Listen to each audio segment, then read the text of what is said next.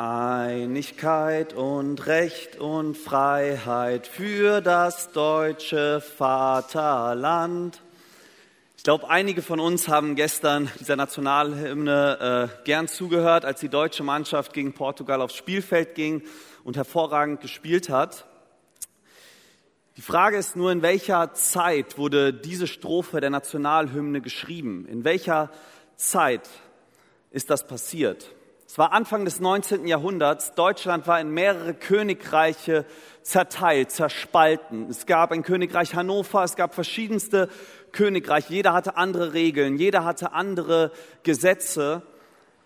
Und der Wunsch kam auf nach Einigkeit, nach Einheit. Man wollte ein Deutschland haben, man wollte gemeinsame Rechte und mehr Freiheiten haben. Und dafür kämpfte man damals. Heute sind wir ein Deutschland. Zwischenzeitlich, Ende des 20. Jahrhunderts, waren wir aufgeteilt in Ost und West.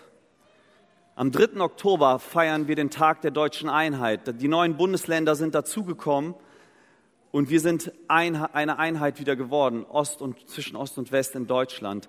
Das Thema Einheit ist quasi in der DNA unseres Landes integriert. Einheit ist in Deutschland ein sehr wichtiges Thema und gehört zu unserer Identität. Doch was hat Einheit mit uns zu tun? Was hat Einheit in der Gemeinde zu tun? Wie stellt sich Gott Einheit vor? Was hat der Heilige Geist damit zu tun, indem es ja in dieser Predigt, um den es ja in dieser Predigtreihe geht? Das wollen wir uns heute gemeinsam anschauen. Genau. Denn wir alle, ob Juden oder Nichtjuden, Sklaven oder Freie, sind mit demselben Geist getauft worden und haben von derselben Quelle, dem Geist Gottes, zu trinken bekommen. Und dadurch sind wir alle zu einem Leib geworden. 1. Korinther 12, Vers 13. In der Gemeinde in Korinth damals gab es sehr viel Spaltung. Jeder hat darauf geachtet, was trennt uns eigentlich? Was unterscheidet uns voneinander? Ich finde den Paulus besonders gut als Prediger. Ich finde den Apollos besonders gut. Und es stand, entstanden Gruppierungen, die sagten, das ist der Wahre, das ist der Wahre. Und Spaltungen kamen in die Gemeinde herein. Und Paulus sagt, der Heilige Geist will uns hier sagen, wir sollen unseren Blick nicht so sehr auf das richten, was uns unterscheidet, sondern auf das, was uns verbindet. Paulus versucht, die Korinther wieder dahin zu kriegen, zu sagen, ja, es gibt vielleicht eigene Meinungen, es gibt Besonderheiten, es gibt spezielle Gaben, die dich ganz besonders machen, aber die Frage, nach der wir uns ausrichten wollen in dieser Situation ist, was verbindet uns eigentlich? Was haben wir gemeinsam? Was haben wir gemein? Und Paulus sagt es, wir alle sind mit demselben Geist getauft worden und haben von demselben Geist zu trinken bekommen. Das hört sich so ein bisschen komisch an, aber es ist das Bild von einem Schwamm. Ein Schwamm, der ins Wasser fällt, der von außen umschlossen wird mit Wasser und von innen sich vollsaugt, also komplett durchdrungen ist mit Wasser. Und das ist das gleiche Bild, was wir auch schon in dieser Reihe gehört haben. Der Heilige Geist schenkt uns ein neues Leben. Ja, er macht uns nicht sündlos, wir haben weiter mit gewissen Dingen zu kämpfen und uns streiten zwei Mächte in der Brust. Aber wir haben jetzt eine neue Richtung, in die wir schauen, in die wir gemeinsam schauen. Wir alle schauen in Richtung Gott, in Richtung Gottes Reich, in Richtung Jesus. Der Heilige Geist setzt unseren Blick darauf. Und wir alle haben dieselbe Gesinnung und schauen in eine Richtung. Der Heilige Geist fügt uns zu einem großen Ganzen zusammen. Häufig denken wir, hören wir auch, du sollst Jesus ähnlicher werden. Du sollst mehr so sein wie Jesus. Das ist deine Aufgabe. Du sollst Jesus folgen. Du sollst das eine tun, das andere lassen. Häufig hören wir darum, was, wie wir Jesus repräsentieren sollen in dieser Welt. Wir vergessen allerdings, dass genauso wir als Gemeinschaft ein großes Bild abgeben und dieses Bild soll auch Jesus darstellen. Wir als Gemeinschaft sollen Jesus ähnlicher werden, so wie wir miteinander umgehen, so wie wir miteinander zusammenarbeiten, so wie wir uns einsetzen in der Gemeinde, soll Jesus darstellen. Ich habe dieses Bild von einem Puzzle. Und wenn man dieses Puzzle zusammensetzt, erstmal sind es einzelne Teile. Diese Teile sind komplett unterschiedlich. Jeder hat andere, ja, an anderen Ecken so eine Rille oder ja, solche Noppen, wo man äh, die Teile zusammensetzen kann. Aber erstmal, wenn man das ganze Bild zusammensetzt, ergibt es ein Bild und das ist Jesus. Wir alle gehören zu so einem Puzzle. Wir alle sind Teile und wir alle zusammen sollen Jesus darstellen. Das ist Gott wichtig, das ist dem Heiligen Geist wichtig. Aber dies, wie können wir das schaffen, ist die Frage.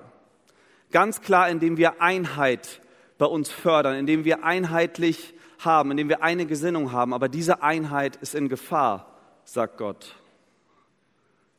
In Epheser 4, Vers 3 steht geschrieben, setzt alles daran, die Einheit zu bewahren, die Gottes Geist euch geschenkt hat. Sein Frieden ist das Band, das euch zusammenhält. Ich kam einmal, damals habe ich noch zu Hause gewohnt und äh, ich kam äh, ins Badezimmer und sah so einen kleinen Steinchen oder sowas.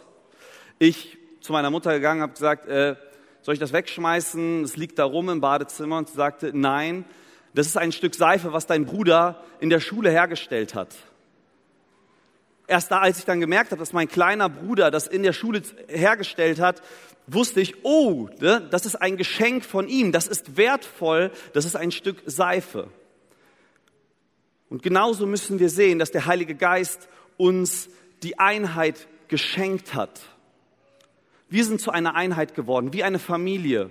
Wenn zwei Menschen heiraten, werden sie zu einer Einheit. Wenn Kinder kommen, sie werden zu einer Einheit. Aber diese Einheit, wenn man nicht daran arbeitet, automatisch wird sie zerbrechen. Wenn man nicht vergibt, wenn man Schuld nicht zugibt, wenn man das Ganze laufen lässt, nicht miteinander spricht, wird diese Einheit von selbst kaputt gehen.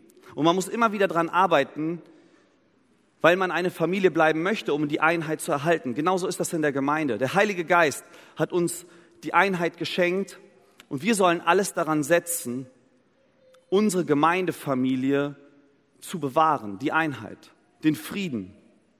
Ich weiß, es gibt manche Leute, die auch gern als Hardliner im Christentum gesehen werden, die vertreten, man darf Frieden nicht um jeden Preis halten. Und das stimmt auch. Jesus sagt auch, wir sollen falsche Lehren nicht dulden. Manchmal müssen wir uns trennen.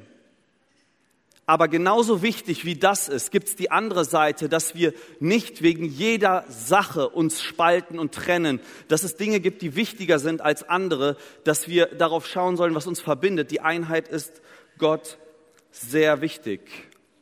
Wir sollen für diese Einheit kämpfen, denn sie ist Gott extrem wichtig. Jesus, sein letztes Gebet, was er betet, bevor er äh, in den Garten Gethsemane geht, dreht sich die ganze Zeit um die Einheit der Menschen, die an ihn glauben. Wie, sieht es um, wie ist es um unsere Einheit bestellt? Ist unsere Einheit in Gefahr? Ganz klar ja. Ein Spalt zieht sich durch Deutschland seit der Corona-Pandemie. Ja, diese Debatte um Corona, die eine Seite, die sagt, oh, das ist alles nicht so schlimm, das ist alles erlogen, ja, da, da man vertraut der Regierung nicht und die andere Seite, die sagt, ja, wir brauchen Sicherheit, ja, wir sollten mehr an andere denken, wir sollten uns zu Hause, äh, wir sollten zu Hause bleiben und so weiter. Dann geht's weiter mit der Impfen und Nicht-Impfen. Gibt's Debatten? Die einen haben Angst vor Corona und den Nebenwirkungen, die anderen haben Angst vor der Impfung und den Nebenwirkungen. Äh, und was alle eint, ist Angst, die beiden Lager. Und ich denke, jeder von uns hat schon gespürt, dass dieses Thema die Macht hat, Deutschland zu spalten, die Macht hat, Familien zu spalten, die Macht hat, auch Gemeinden zu spalten oder Potenzial dazu hat. Und ich habe auch zunehmend beobachtet, dass man anfängt, den Teufel in die eine oder andere Seite hinein zu interpretieren. Vielleicht ist es der Teufel, der will, dass wir nicht in die Gemeinde gehen und zu Hause bleiben. Der will, dass wir nicht mehr singen und Gott anbeten, wenn die Maßnahmen es erfordern. Die andere Seite sagt, vielleicht ist es der Teufel, ja, der uns egoistisch werden lässt, dass wir nicht an die anderen denken und nicht äh, zu Hause bleiben, uns trotzdem weiter treffen und so weiter. Und man sieht den Teufel, beide Lager sehen den Teufel in der anderen Seite am Werk. Doch wo ist der Teufel? Wo steckt der Teufel? Definitiv. In der Mitte zwischen beiden Lagern ist ein Riss. Und der Teufel steckt in diesem Riss und drückt diesen Riss auseinander, denn er weiß, wie wichtig Gott die Einheit ist. Und wenn wir anfangen, uns mehr damit zu identifizieren, also ich bin ein Impfgegner, ja, du bist zwar Christ, aber ich identifiziere mich mehr mit dieser Seite oder ich bin, du bist ein Corona-Leugner und ich identifiziere mich mehr mit dieser Seite, dann fangen wir an, dieser Einheit, die wir haben in dieser Gruppierung, mehr Wert zu geben als den Leib, zu dem wir zusammengefügt sind, als den Leib von Jesus Christus. Das hat die erste Priorität. Das ist die Identifikation, die wir in erster Linie haben. Alles andere ist Nebensache. Gut, der eine hat diese Meinung, der andere hat diese Meinung. Gut, ne, wir kommen zu keinem Ergebnis. Dann, dann ist einfach jeder für sich ruhig, trifft seine Entscheidungen aber wir hören irgendwann auf, darüber zu diskutieren und widmen uns wieder den wichtigen Dingen der Einheit im Leib und arbeiten zusammen, egal ob wir so oder so zu der Debatte stehen. Diese Einheit ist in Gefahr und wir sollen alles daran setzen, diese Einheit zu bewahren. Der Teufel ist natürlich genau da am Werk, um uns da auseinanderzubringen und zu spalten, um das Thema wichtiger zu machen, als es ist. Jesus sagt, vielleicht denkt der ein oder andere, ja, aber wenn er sich impfen lässt, er könnte Nebenwirkungen bekommen. Wenn der andere sagt, ja, wenn er sich nicht impfen lässt, dann könnte er ja Corona bekommen. In dieser Debatte, Gott sagt an einer anderen Stelle in Römer 14, weißt du, mach dir nicht so Sorgen um den Glauben des anderen. Er hat seinen Richter, er hat Gott zum Richter und Gott schafft es, ihn als Christ hochzuhalten. Er schafft es, dass er Christ bleiben kann. Ja, du bist nicht dafür zuständig, dass die anderen alle Christen bleiben. In dieser Debatte ist das gut, bei sich zu bleiben und für sich mit Gott Entscheidungen zu treffen und die dann durchzuführen. Damit die Spaltung nicht durch uns durchzieht. Eine Person, die ich kenne, die wollte die Gemeinde verlassen. Es gab Uneinigkeit in bestimmten Punkten. Ähm, und sie entschied für sich, es ist das Beste, die Gemeinde zu verlassen. Diese Person hatte ein hohes Amt in der Gemeinde, war Jugendleiter und Jugendlichen mochten diese Person sehr, sehr, sehr gern. Und die Person wusste, wenn sie sich jetzt geht in diesem Amt, werden mehrere Jugendliche aus der Gemeinde gehen. Und diese Person sagte, ich werde das Amt erstmal abgeben ein halbes Jahr warten und dann gehe ich. Und auf die Frage, warum? Weil Gott Spaltung nicht möchte. Selbst in der Gemeinde, wo er nicht mit allem einverstanden war, fand ich es interessant, achtete er darauf, die Gemeinde nicht zu spalten, weil er wusste, Gott ist Einheit wichtig.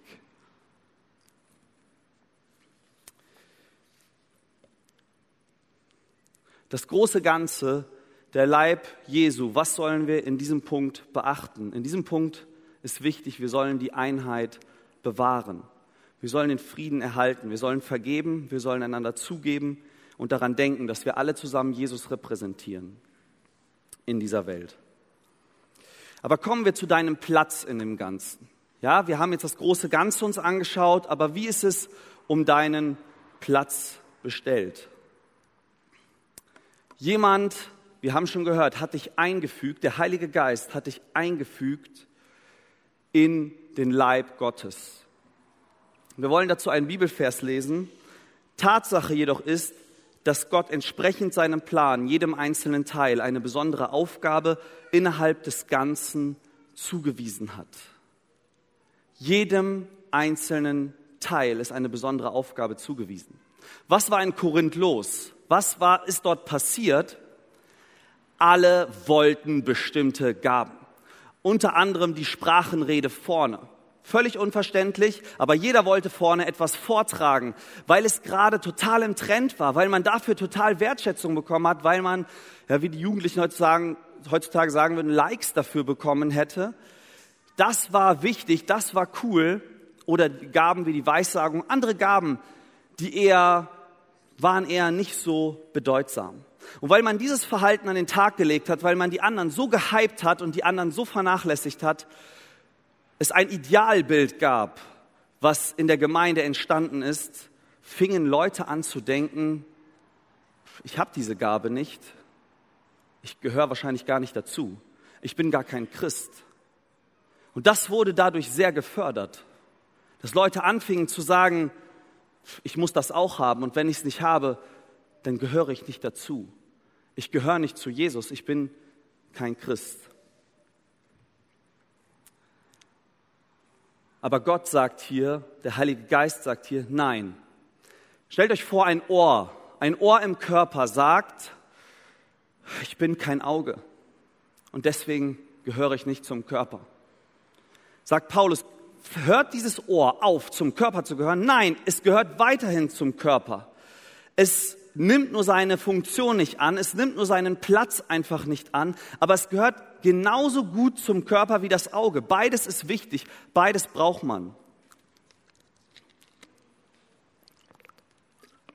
Jeder der von uns, der von neuem geboren ist, der in eine neue Richtung schaut, ist so wie er ist, mit den physischen und geistlichen Begabungen von Gott absolut so gewollt und eingeplant absolut in das große Ganze perfekt wie ein Mosaikstein eingesetzt.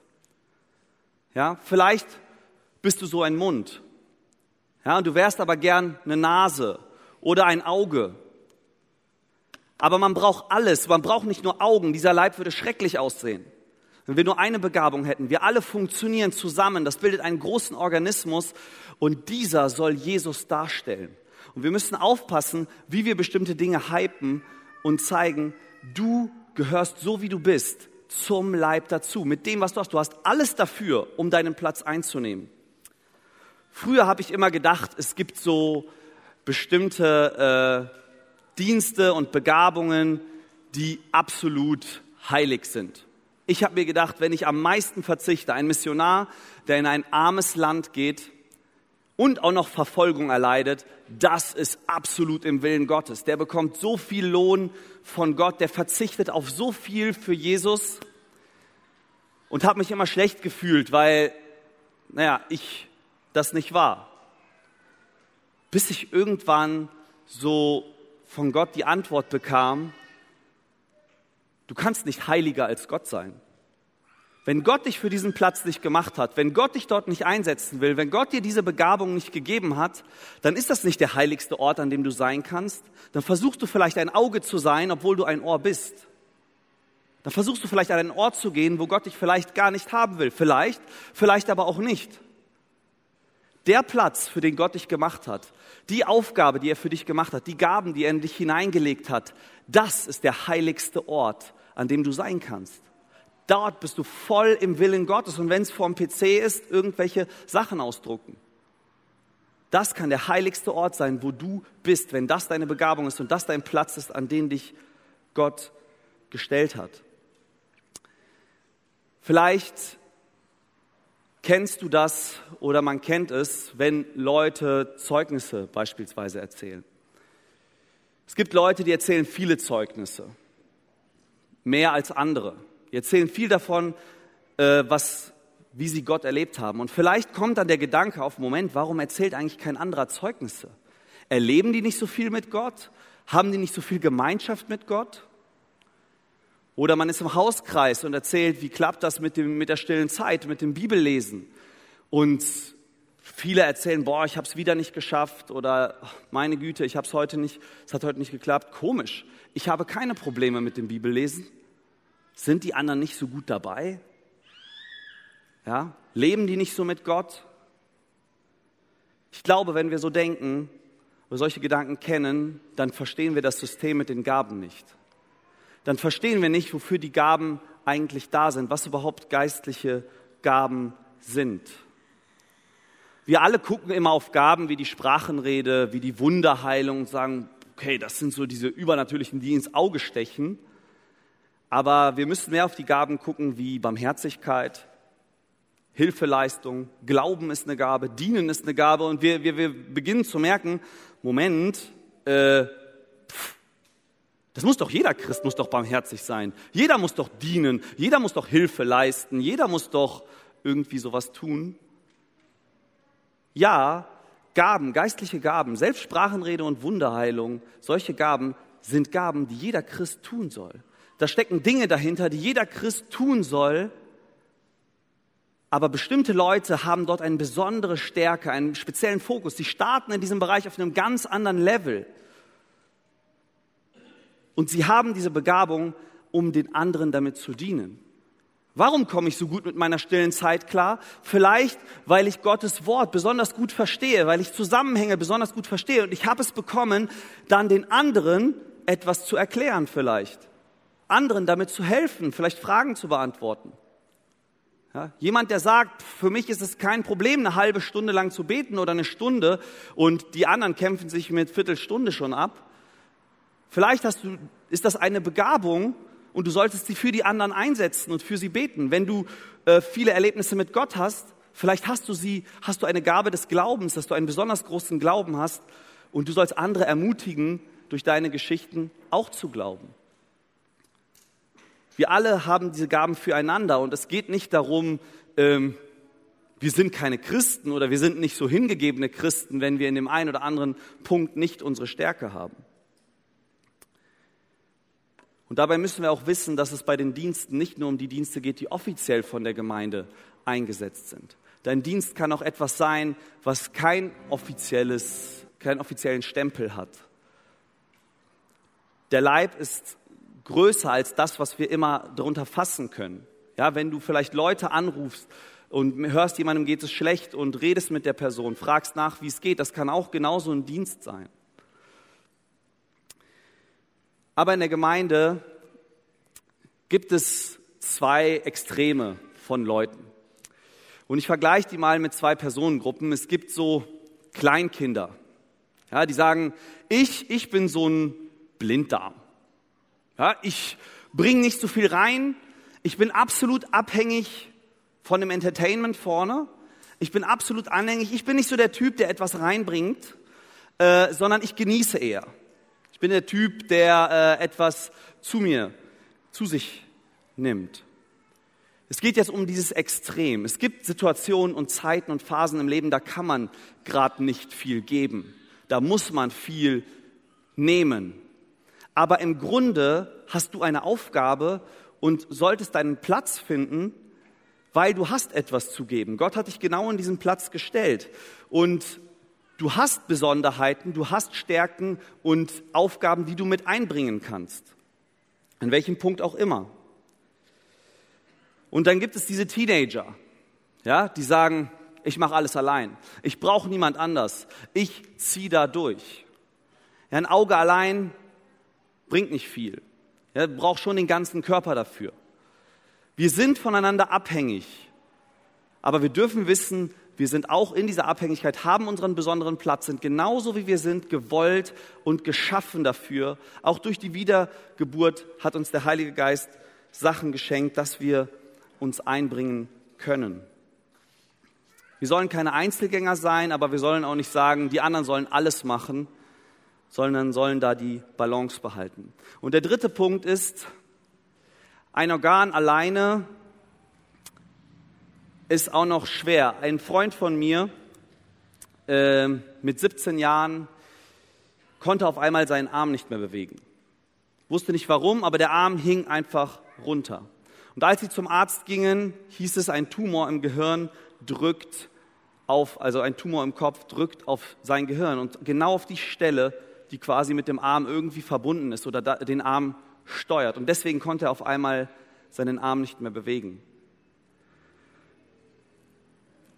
Die Frage ist, haben wir Kontakt zu unserem Gehirn? Wer ist überhaupt unser Gehirn, unser Haupt, unser Kopf? Das ist Jesus. Das ist der Heilige Geist, der uns leitet. Haben wir Gemeinschaft mit ihm? Denn nur wenn du die Verbindung hast, so wie das Gehirn die Verbindung durch die Nerven mit der Hand hat und deshalb macht die Hand genau das, was das Hirn, das Hirn steuert alle Gliedmaßen zusammen und macht etwas Sinnvolles daraus. Und genauso, wenn wir nicht vergessen, unseren Kontakt zum Gehirn herzustellen, dann können wir verändert werden. Dann kann der Heilige Geist uns mehr und mehr auch effektiv machen und uns so einsetzen, wie Gott es sich vorstellt. Uns Einsichten geben, ja, uns korrigieren, uns bestärken, uns vielleicht auch zeigen, wo unser Platz ist. Ja, vielleicht solltest du auch das Dienstseminar der Gemeinde in Anspruch nehmen, wenn du deinen Platz noch nicht kennst. Suche ihn oder wenn du ihn kennst, deine Begabung kennst, dann ja, setze sie ein und schau, wo du sie einsetzen kannst. Genau. Dein Platz im großen Ganzen, du sollst wissen, du gehörst so, wie du bist, dazu so wie du bist, auch wenn du vielleicht eine Begabung hast, die nicht so im Fokus steht. Auch wenn du Fähigkeiten hast, die nicht so im Zentrum stehen. Wir wollen uns aber auch das Zusammenspiel der einzelnen Organe anschauen. Wie sollen wir miteinander zusammenwirken? Wie können wir eigentlich Jesus darstellen? Jesu Körper quasi. Was ist denn das Wesensmerkmal von Jesus überhaupt, wenn wir ihn darstellen? Wie sollen wir zusammenarbeiten? Und wir lesen davon in Johannes 13, Vers 35. An eurer Liebe zueinander werden alle erkennen, dass ihr meine Jünger seid.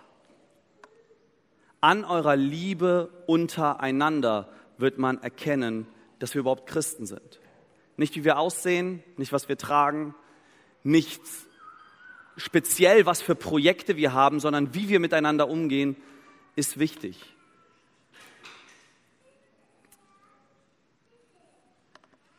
Wir alle zusammen, wenn wir Jesus darstellen wollen, müssen wir uns, müssen, sollen wir uns einander lieben oder in Liebe dienen.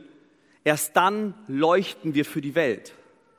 Das ist der Punkt, an dem wir leuchten. Das ist der Punkt, an dem wir zu erkennen sind überhaupt, an dem Jesus in uns zu erkennen ist. Es kommt nicht so sehr auf das, immer auf das Was an. Wir fokussieren uns sehr auf das Was, also welches Projekt machen wir zusammen, ja, wo äh, wird jeder eingesetzt, äh, ja, wie sieht die Planung aus, wie setzen wir um. Das ist wichtig, aber der Heilige Geist sagt auch, ja, du kannst deine Begabung so schön und so toll einsetzen, wie du willst. Wenn du Liebe nicht hast, ist das für Gott halt wertlos. Dann hast du am Ziel vorbei gedient. Liebe ist das wesentliche Wert, Merkmal. Nicht nur das Was ist entscheidend, sondern auch das Warum. Hast du dich schon mal gefragt, warum diene ich eigentlich?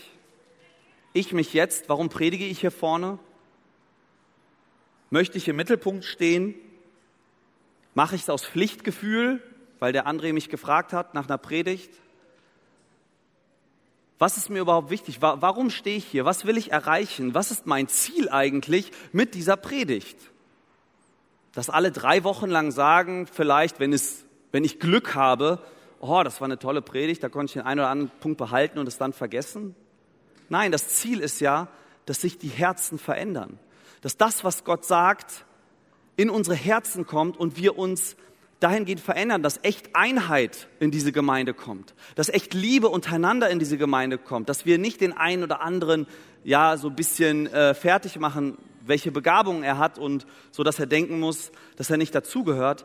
Aber hier merken wir an dem Punkt, das schaffe ich gar nicht.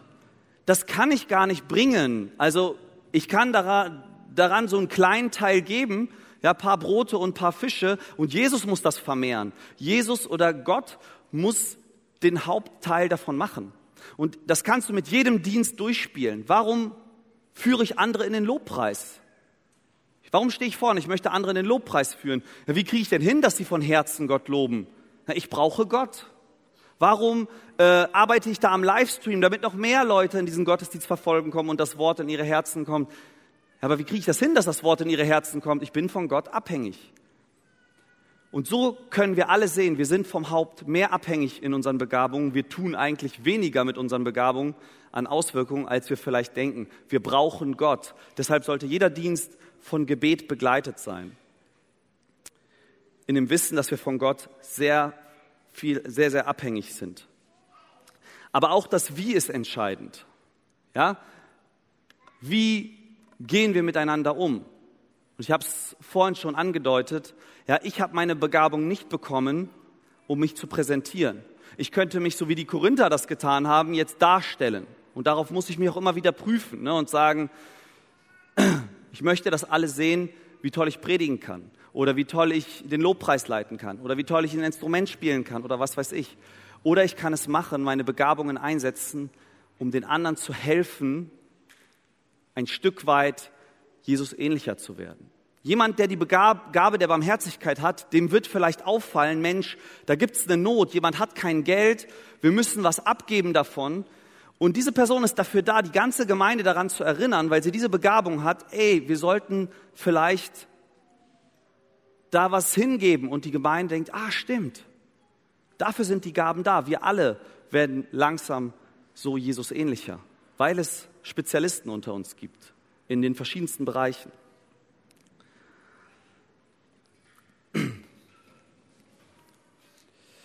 Aber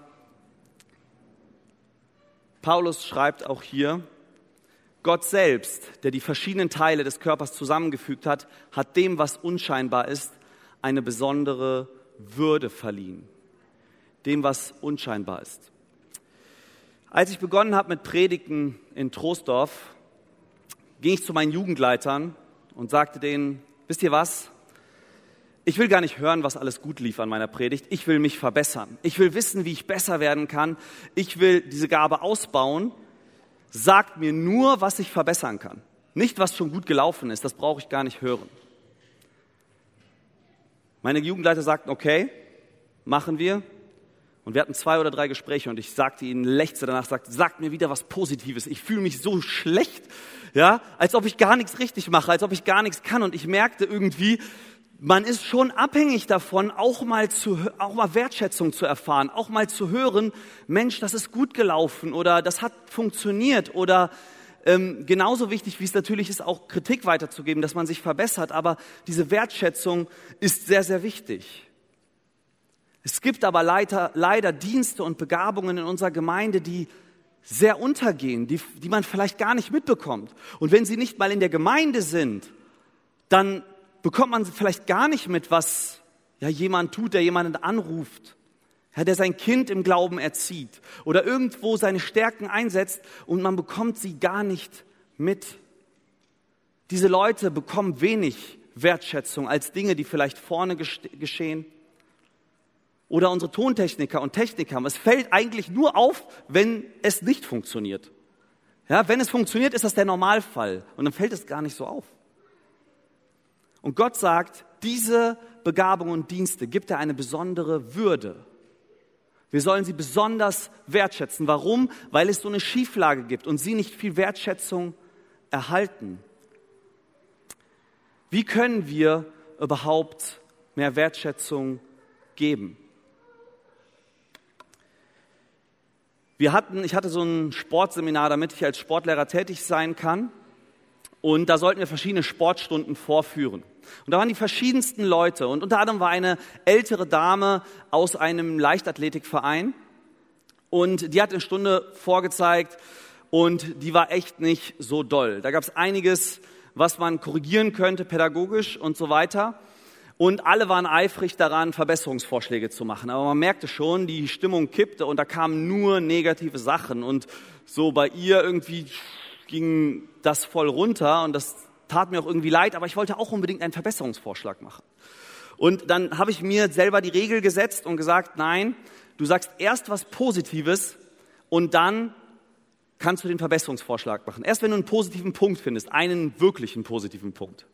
Eine Minute verging. Ich kämpfte in meinen Gedanken. Ich suchte. Zweite Minute, dritte Minute. Und irgendwann fiel mir ein Punkt ein und dann konnte ich das sagen und dann auch den Verbesserungsvorschlag machen. Und seit diesem Punkt hat sich irgendwie bei mir angefangen, so ein Prozess auch mal auf das Gute zu schauen. Nicht nur zu schauen auf das, ich war so ein Typ, der immer nur schaut, was kann man verbessern. Ja, das Gute, wie man schon bei mir gehört hat, ja, kann man sich nichts kaufen, wie kann ich mich verbessern?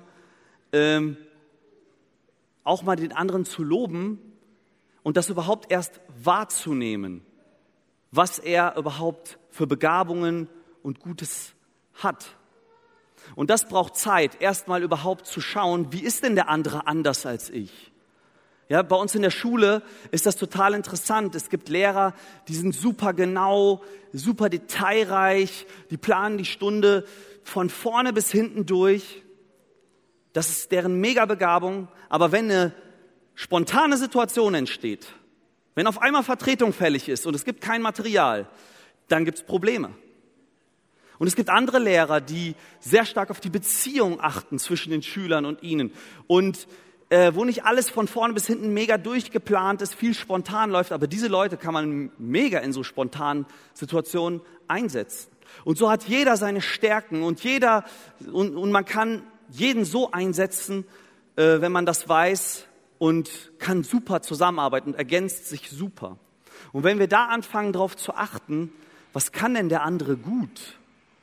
Ja, vielleicht ist jemand sehr kommunikativ, ja, kommt sehr schnell mit fremden Leuten ins Gespräch und bringt viele Leute, neue Leute in die Gemeinde. Solche Personen gibt es bei uns.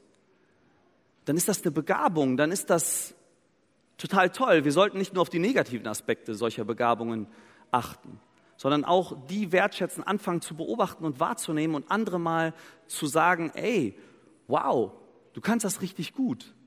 Kannst du nicht vorstellen, irgendwie in dem Bereich was zu machen? Ja, Leute, die mega traurig sind, die hören dir automatisch zu. Ja? Wenn Leute dich begrüßen, erzählen die schon ihre Leidensgeschichte. Ey, ich habe nur eine Begrüßung bekommen. Vielleicht bist du da irgendwie in diesem Bereich, vielleicht Seelsorge, vielleicht kannst du Leuten gut zuhören, du, du strahlst irgendwie aus, dass Leute dir da automatisch schon von ihren, äh, dass die Leute etwas loswerden können, was sie belastet. Und das ist total interessant, wie Gott jeden Einzelnen gemacht hat, so in den Feinheiten und jeder gewisse Stärken hat. Und ich finde es total mega gut, denn wenn jeder wirklich seine Begabung entdeckt, ja, sei es in der Art und Weise, wie man mit anderen umgeht, offen, kommunikativ ist oder wie man ist, geistliche Begabung, physische Begabung, dann glaube ich, dass jeder Mensch exzellent werden kann. Jeder Mensch kann meisterlich werden in dem, was Gott ihm gegeben hat. Wir müssen es allerdings akzeptieren und ausbauen. Ja, und vielleicht hilft dir dabei, so ein Dienstseminar in Anspruch zu nehmen, auf die Suche zu gehen, zu schauen, was kann ich eigentlich gut, was liegt mir, Dinge auszuprobieren, auch den Mut zu haben, zu sagen, boah, ich habe es ausprobiert, aber es funktioniert nicht. Ich muss noch weiter schauen. Da können wir, das können wir voneinander lernen. Wie soll das Zusammenspiel aussehen? Das Zusammenspiel soll so aussehen, wir sollen einander in Liebe dienen. Ich fasse noch mal kurz zusammen. Das große Ganze, wir sollen darauf achten, dass wir Jesus darstellen und dafür sollen wir die Einheit bewahren. Wir sollen aber auch unseren Platz wahrnehmen, ja, wissen und können den Selbstwert aufbauen. Wir gehören dazu, so wie wir sind. Wir sind ein Teil des Leibes und genauso gewollt und genauso im Willen Gottes wie andere Begabungen. Und wir sollen einander in Liebe dienen. Und ich möchte am Schluss noch ein Zitat von unserem Herrn weitergeben. In seinem letzten Gebet, bevor er in den Garten Gethsemane ging, betete er genau für die Einheit seiner Jünger. Aber er betete auch für die Einheit für alle, die durch die Jünger zum Glauben kommen. Und das gilt uns. Und das Zitat will ich vorlesen und beende damit. Ich bete darum, dass sie alle eins sind. Sie in uns, so wie du, Vater, in mir bist und ich in dir bin. Dann wird die Welt glauben, dass du mich gesandt hast. Amen.